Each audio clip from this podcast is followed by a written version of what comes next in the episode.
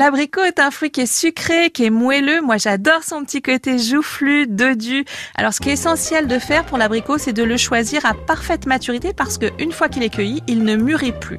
Donc, choisissez des abricots d'une belle couleur, qui soient un peu mous, mais pas trop.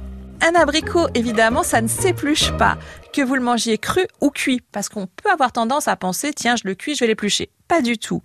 Donc pour le consommer cuit, vous pouvez le poêler dans du beurre, c'est vraiment euh, excellent pendant 7 à 8 minutes. Ça sera délicieux par exemple avec des aiguillettes de canard ou alors des côtes de porc. Ce côté un peu acidulé du fruit va contrebalancer le côté gras de la viande. L'abricot aime aussi beaucoup les herbes fraîches. Moi, j'adore l'associer avec la verveine, par exemple, avec le romarin, avec la menthe. Vous en mettez quelques feuilles dans une compote, dans une salade de fruits, dans une glace. Essayez aussi avec de la lavande. Faut pas en mettre beaucoup, par exemple. Hein. Vous mettez deux, trois petites fleurs sur une tarte, par exemple, après cuisson. Vous prenez bien de la lavande alimentaire, hein, pas de la lavande de jardin.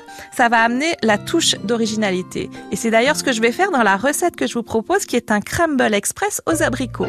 La recette est pour 4 personnes. Donc on va commencer par faire une compote d'abricots. Donc on prend 1,5 kg d'abricots qu'on a achetés au marché, on les lave, on les dénoyote et puis on va les mettre dans une sauteuse, un récipient quand même assez large pour que ça s'évapore bien. On va ajouter 75 g de sucre, moi je préfère du sucre roux mais faites comme vous voulez, un brin de romarin, vous allez laisser compoter ça allez, 30 minutes environ.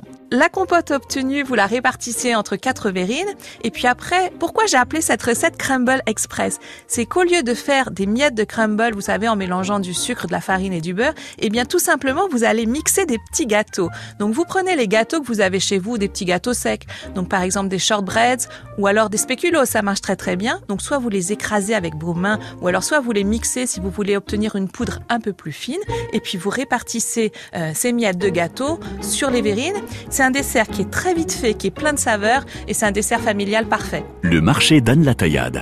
À podcaster sur FranceBleu.fr.